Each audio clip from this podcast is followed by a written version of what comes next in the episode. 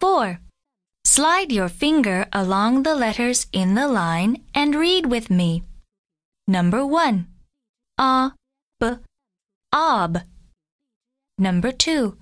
S, ob, sob. Number 3. A, d, odd. Number 4. S, odd, sod. Number 5. A, p, up. Number 6. S, up, sup.